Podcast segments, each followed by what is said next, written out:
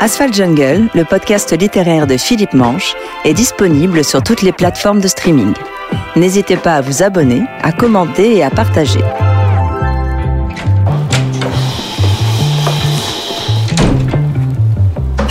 Bah oui, il est là-bas. Monsieur Ruffin. Bonjour. Vous allez bien? Eh ben ouais, ça Vous va. avez bien dormi? L'attaque, ouais. Vous avez souhaité la bonne Saint-Valentin à votre chérie? Ah, mais euh, vous avez raison, vous avez raison. Je pensais le faire ce soir, on va dire, parce que euh, j'ai le temps de prendre mon café. Bah, prenez-le avec. Ah bah je vous d'accord. Je l'emporte, je l'emporte. Est-ce que quelqu'un veut encore un café? Mais c'est pas vrai qu'il pleut. Hier, il faisait grand soleil, il est dedans. Bonjour, c'est Jean-Christophe Ruffin. Vous écoutez Asphalt Jungle. C'est un plaisir de vous recevoir. Je souris Jean-Christophe, je suis ravi de vous recevoir au sein d'Asphalt Jungle, vous l'auteur de ces extraordinaires et chevaleresques récits historiques que sont l'Abyssin, Rouge Brésil ou le Tour du monde du roi Zibeline, mais pas que. Médecin, diplomate, homme de conviction, je me permets de rappeler que vous avez signé il y a 20 ans le rapport Ruffin, soit un chantier sur la lutte contre le racisme et l'antisémitisme. Vous êtes aussi également membre de l'Académie française.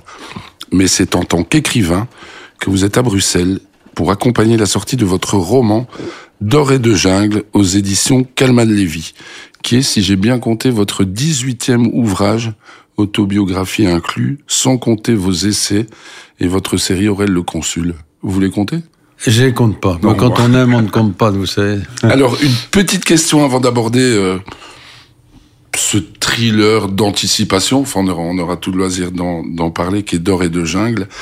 À la vue de votre parcours que j'ai à peine effleuré, qu'est-ce qui a été le plus valorisant, le plus nourrissant pour l'homme que vous êtes, administrateur de la Croix-Rouge, être sur le terrain lors d'une mission humanitaire, représenter votre pays en tant qu'ambassadeur, ou choper le Goncourt pour Rouge Brésil, ou un poste d'académicien.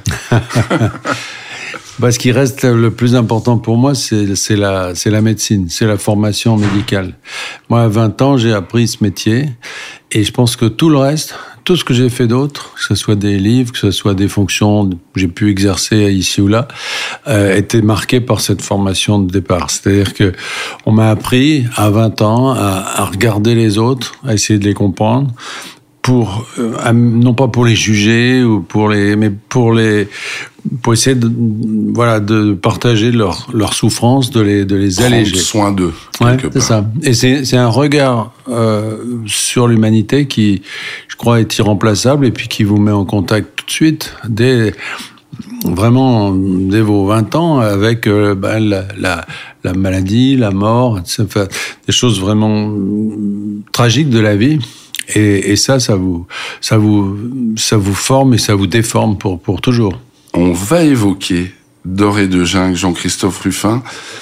Euh, la tradition dans Asphalt Jungle, on demande à notre invité de lire un extrait. Alors, je vous propose de lire un extrait du prologue de D'or et de jungle, où il est question d'un requin marteau. Alors, dit comme ça, ça fait sourire et je vois que vous souriez aussi. Mais, pour avoir lu votre roman, il aura un impact déterminant sur la suite du récit.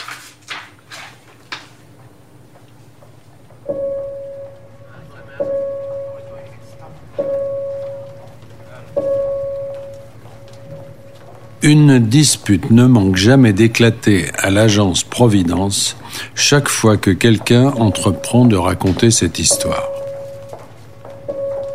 Il se trouve toujours un parti pour affirmer qu'elle ne débute pas en mer de Chine méridionale, où elle se déroule pour l'essentiel, mais dans l'océan Pacifique au large du Pérou. Il est vrai que cette aventure aurait suivi un autre cours si Flora, ce jour-là, n'avait pas rencontré un requin-baleine. À bord du navire de croisière Prairial, cette blonde de 32 ans avait autant d'importance que le capitaine, même si elle était payée trois fois moins que lui. C'était sur elle que reposait toute l'escroquerie intellectuelle qui avait fait la fortune de la compagnie. Grâce à la présence de cette ancienne championne de plongée, une croisière de retraités arthritiques, intéressés par la bonne chair et gâtés par un personnel aux petits soins, pouvait s'intituler Navigation d'aventure. Cette réputation flatteuse était d'abord due aux conférences quotidiennes de Flora consacrées à la faune marine. Elles étaient illustrées par des diapos colorés, mais Flora ne se faisait aucune illusion. Pour l'essentiel, l'assistance était composée d'hommes seuls qui portaient moins leur attention sur les anémones de mer sur ces formes harmonieuses de sportifs. Le responsable du personnel avait été clair avant le départ. N'hésitez pas à vous habiller court, le client est roi.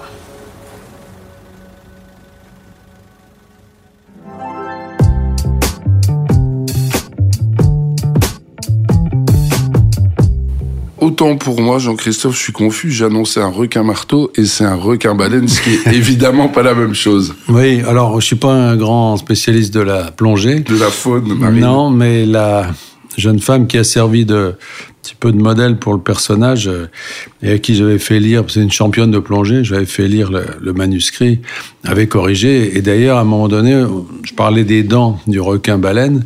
Et elle m'a dit, non, surtout pas, c'est un requin-baleine, n'a pas de dents. Ah, c'est un énorme, une énorme bête, mais qui en fait n'est pas méchante, paraît-il. Alors, vous concédez que le roman est né d'un double constat, c'est ce que vous écrivez dans les notes à la, à la fin du roman. De un, que la volonté des géants du numérique de s'affranchir du pouvoir des États n'est pas nouvelle. Et de deux, alors pour le, le kidam que je suis, la notion de coup d'État clé en main est une notion connue dans le milieu des officines de renseignement. Racontez-nous. Bah, C'est-à-dire que pendant des conversations que j'avais pu avoir avec un, homme politique en Afrique, j'avais appris que des officines, en effet, des agences de, de renseignement, de sécurité, on peut dire, pouvait proposer à certains hommes politiques qui souhaitaient accéder au pouvoir de s'occuper de tout. Autrement dit, euh, on vous met au pouvoir, on se débrouille, on fait tout ce qu'il faut pour. C'est un coup d'État, bien sûr, mais on s'en occupe et euh, c'est clé en main. C'est-à-dire que vous n'avez rien à faire, et évidemment, vous paierez après. Parce que tout ça ne se fait pas gratuitement, bien sûr. Et quand, j'ai voulu mettre ça en scène, pour faire ce que j'aime faire, c'est-à-dire un roman d'aventure. Parce que moi, mon maître, ça reste quand même Alexandre Dumas, si vous voulez. Et je me dis qu'aujourd'hui, s'il était parmi nous, eh bien, euh, c'est ce genre de sujet qui prendrait à bras le corps. Voilà, les trois mousquetaires, c'est très bien, mais il y a aussi euh, le monde d'aujourd'hui, et, il est passionnant, et c'est l'objet de plein d'aventures.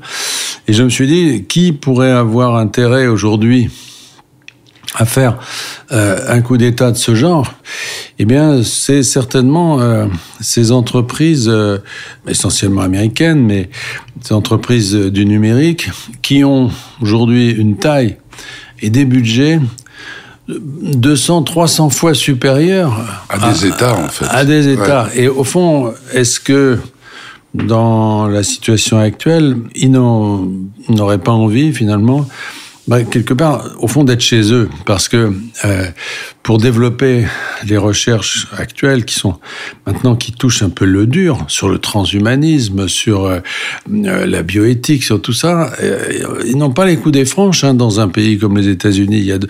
regardez par exemple le, le, clonage humain est interdit, par exemple. Bon, mais quand on veut se libérer de ces contraintes il faut savoir que tous ces dirigeants des, grosses entreprises du numérique sont des libertariens. C'est des gens qui ne supportent pas la contrainte, ne supportent pas l'idée d'avoir des limites. Euh, c'est des ados euh, qui aiment aller jusqu'au bout de leurs idées et qui en ont les moyens. Alors, euh, au fond, c'est ça qui est intéressant, c'est que peut-être que pour se libérer des États ou de la contrainte des États, le meilleur moyen, ça serait d'en avoir un, tout simplement. Alors, comme souvent chez vous, il y a la rigueur de vos recherches qui ajoute évidemment euh, beaucoup de crédibilité au récit. Vous situez l'action au sultanat de Brunei. Et à vous lire, alors vous allez nous raconter aussi, parce que je pense que vous êtes allé sur place, on a l'impression que c'est un peu un Truman Show sur les rivages de la mer de Chine méridionale. Il n'y a pas grand-chose dans les rues ah non. À, vous lire. Oui, oui, ça c'est vrai.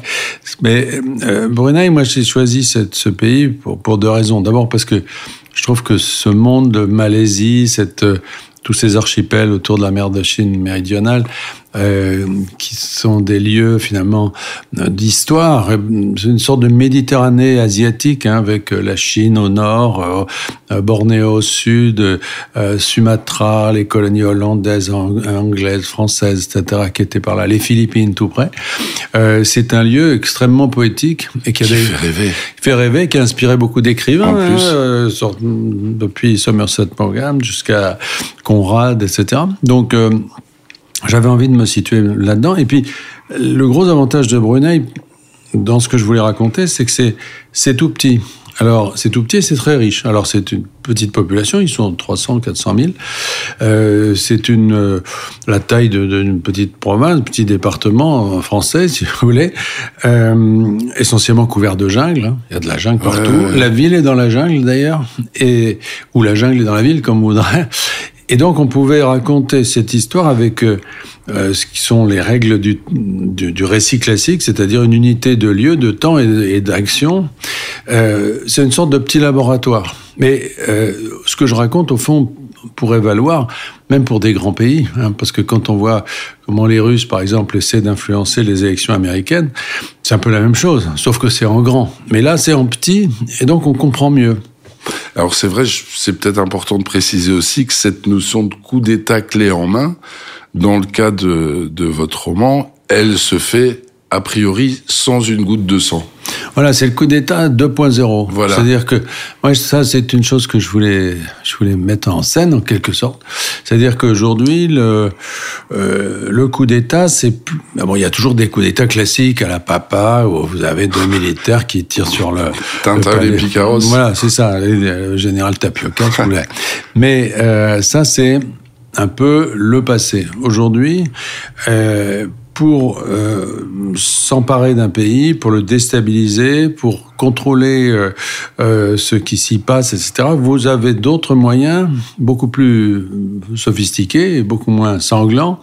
et c'est notamment l'utilisation de, ces fake news qui peuvent être si elles sont bien ciblées, si vous voulez, qui peuvent être des éléments de vraiment de, de, oui de déstabilisation parce que vous pouvez dresser les communautés les unes contre les autres et faire émerger la violence qui est latente dans une société et puis euh, euh, provoquer une sorte de chaos en fin de compte d'où procédera le changement euh, que vous souhaitez. Ce qui se produit d'ailleurs dans le roman et qui fait écho, vous y faisiez à juste titre allusion, à ces usines de fake news euh, en Russie de Poutine, quoi. Il y a des bâtiments où on crée des fake news, on traficote euh, des bandes, des images, des voix, etc. Ce qui est totalement hallucinant.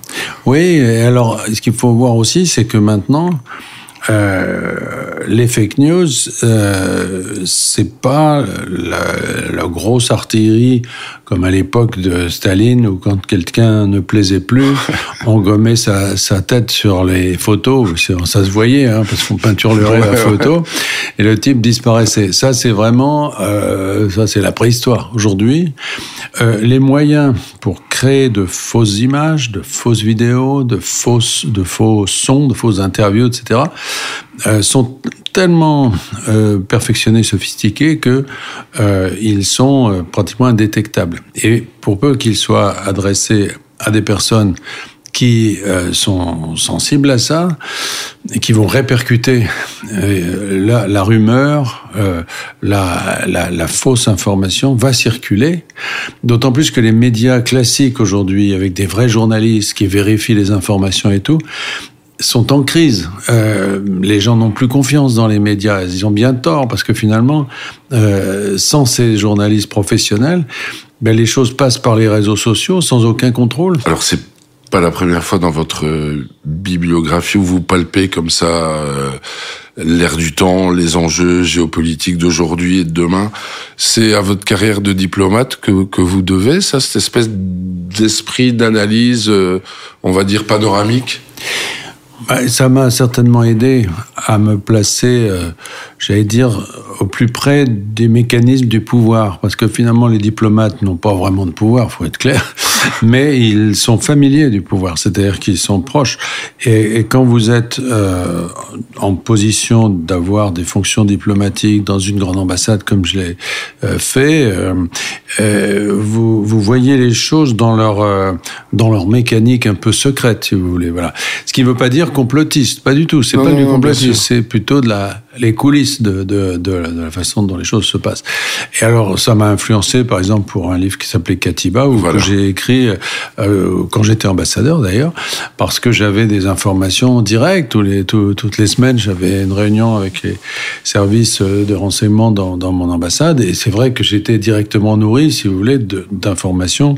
Alors, je révélais pas des secrets d'État non plus, mais la façon dont j'étais informé, si vous voulez, me mettait directement en contact avec, euh, avec ces, avec ces réalités-là, à la fois d'un point de vue théorique, bon ça c'est ce qui pourrait nourrir, on pourrait dire un essai, mais aussi d'un point de vue humain.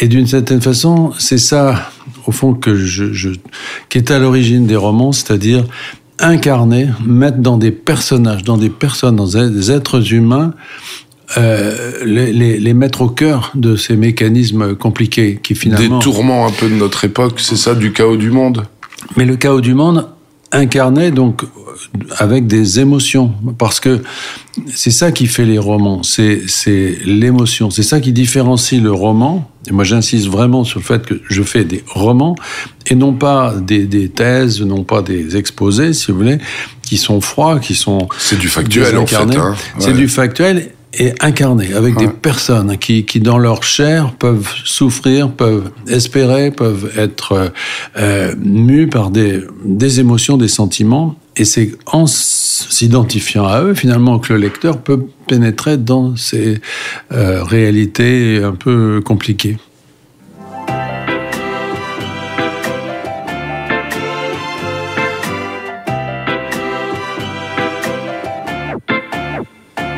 Jean-Christophe Ruffin.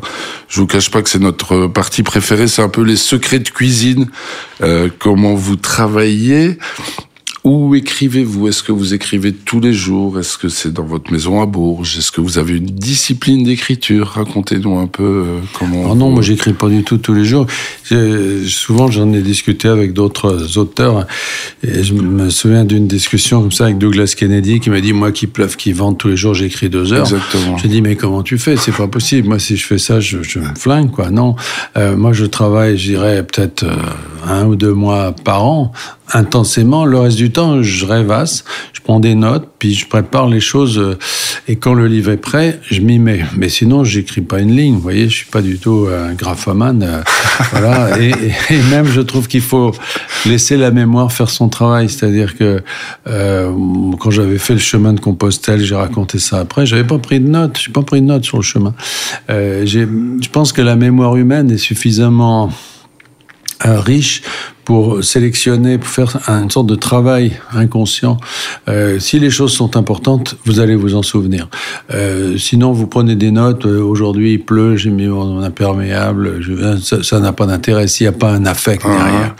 Et vous diriez que toute cette phase qui précède vraiment les un à deux mois d'écriture, cette phase d'infusion, finalement, elle est aussi importante que le reste? C'est-à-dire que j'ai toujours dans la tête des projets comme ça qui que je ferai euh, peut-être cette année, peut-être l'autre, peut-être dans dix ans. Et puis au fur et à mesure, je, me rapproche en me disant bah oui c'est ça cette année, c'est ça que je vais faire. Euh, et puis euh, bon, j'essaie de, de, voir un peu comment je vais aborder le récit, etc. Et, et quand je commence, bah, je sais que je vais un peu souffrir parce que ça va être plusieurs semaines très intenses dans lesquelles je ne ferai que ça. Je vais m'enfermer, je vais me mettre vraiment dans les conditions un peu schizophréniques, si vous voulez, d'avoir une vie hors de la vie. Vous avez une double vie, en fait, à ce moment-là. Voilà, une double vie, mais enfin, ne dites pas ça à ma compagne, non. parce que c'est une double vie tout à fait... Euh, Noble. Euh, oui, oui, euh, innocente, on peut innocente. dire. Oui, mais c'est ça quand même, parce que c'est vrai qu'à ce moment-là, on est envahi par d'autres émotions. Euh, c'est quelque chose de très important pour moi d'arriver à, à faire sortir, si vous voulez, de, de, de moi des récits qui, qui, au fond, prolongent la vie parce que c'est le rêve de tout le monde, c'est d'avoir plusieurs vies. Et, et, finalement, écrire un roman, c'est ça aussi, c'est vivre d'autres vies, euh, vivre, non seulement créer d'autres personnages, mais vivre en eux, quoi. Et, et, et, et les incarner. Voilà, c'est ça. C'est six à huit semaines d'écriture pendant cette période-là vous êtes totalement imperméable au monde extérieur ou vous gardez cette porosité face, par exemple, à l'actualité, euh, au monde dans lequel vous vivez? Non, non, j'essaie de me couper complètement ah ouais, donc c'est vraiment, tout. voilà, vous rentrez ouais. dans votre bulle et bonsoir. Oui, oui. Ouais. Bon, je, je, peux quand même... Là, par exemple, pendant que j'écrivais ce livre, il y a eu mon anniversaire. Je fais une parenthèse comme ça de deux jours. Euh, mais, mais le... Un petit coup de champagne, si vous voulez, ne fait pas de mal dans ces affaires-là.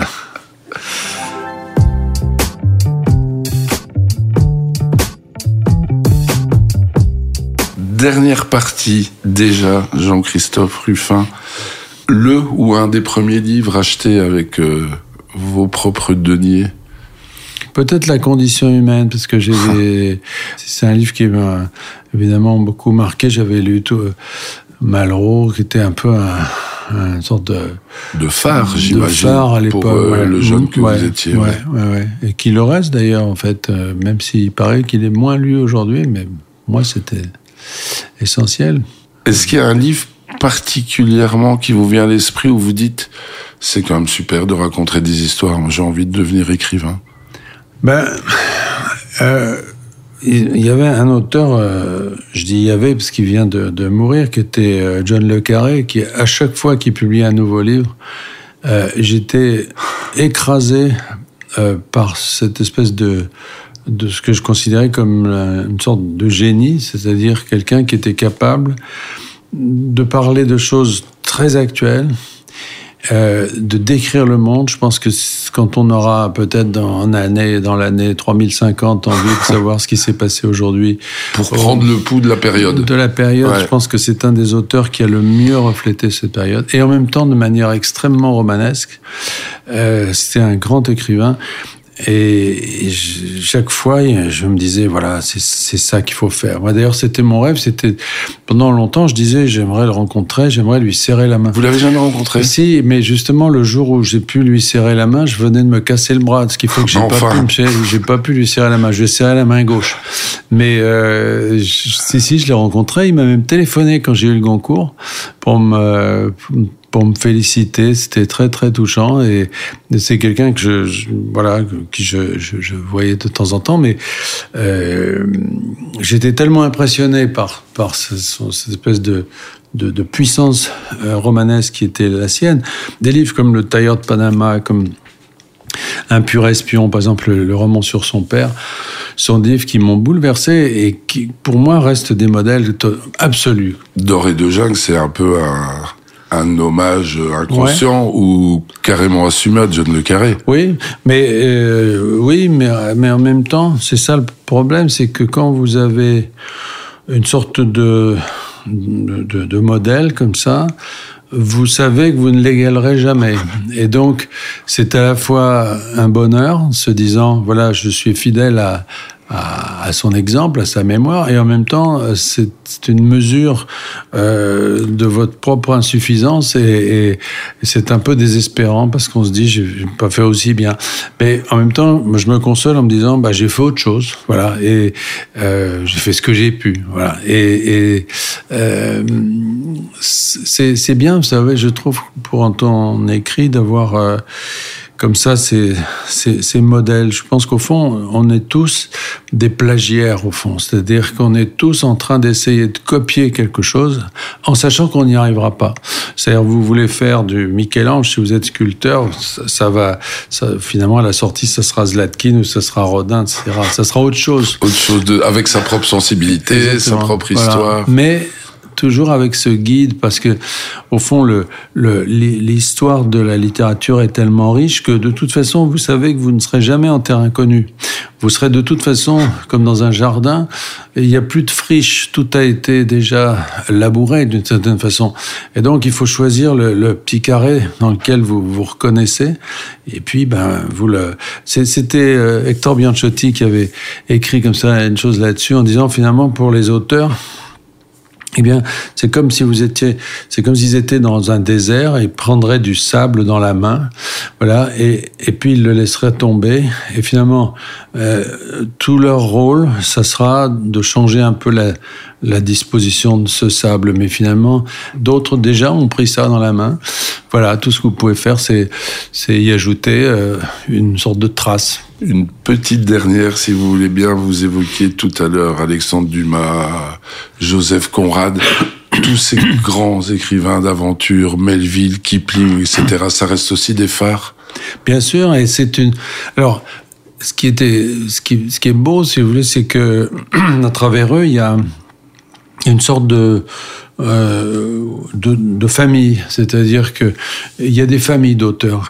Euh, vous avez euh, peut-être la famille de Céline, vous avez peut-être la famille de Colette. Vous, et moi, je suis fidèle à, la famille de ceux qui ont essayé de rendre compte du monde à travers des personnages. Mais du, quand je dis du monde, c'est vraiment d'une grande scène euh, large, avec euh, euh, derrière une, des fresques sociales, des, passions humaines, des, des, des, des, mondes qui se rencontrent, qui sont parfois lointains. Voilà. Et ça, c'est un héritage merveilleux parce que il est très riche.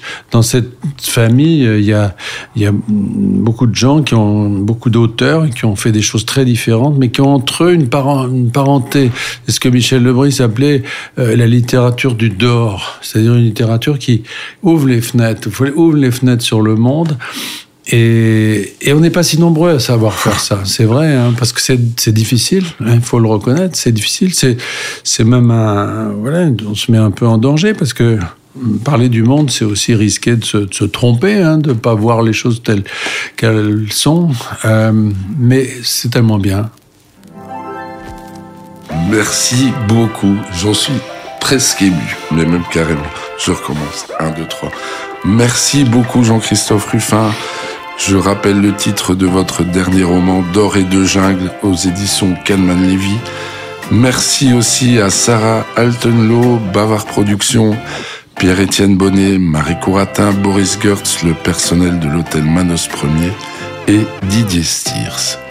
Ben merci à vous, c'était très, ah ben, très agréable.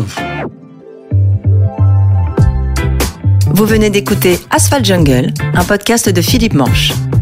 Pour nous soutenir, n'oubliez pas de vous abonner, de partager, de commenter et d'ores et déjà, merci de nous avoir écoutés. Moi, j'ai relu énormément de Ruffin euh, pendant ah bon le Covid parce que j'avais besoin de m'évader totalement. C'est sympa. Ouais. Ben, écoutez, je sais pas. Ça m'a redonné. Ah ouais?